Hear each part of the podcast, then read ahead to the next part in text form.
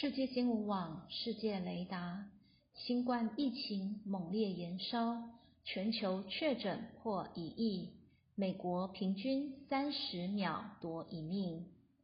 根据美国约翰霍普金斯大学统计，全球新冠肺炎确诊人数在二十六日突破一亿人，死亡人数近两百一十五万人。全球达到五千万例确诊，花了三百一十一天，但从五千万例到一亿例只花了八十几天。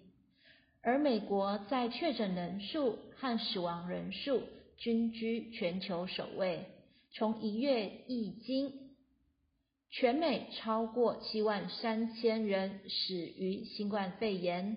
换言之，几乎是每三十秒就有人因染疫病没。美国总统拜登二十五日表示，将把每天一百万人接种疫苗的目标提高为美国几周内可达每天一百五十万人接种，希望在夏季提前达到群体免疫。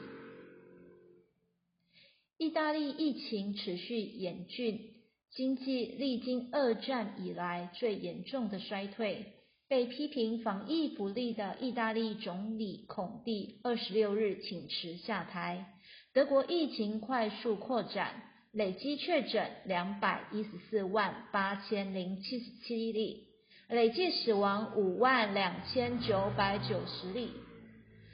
总理梅克表示，疫情管理失控。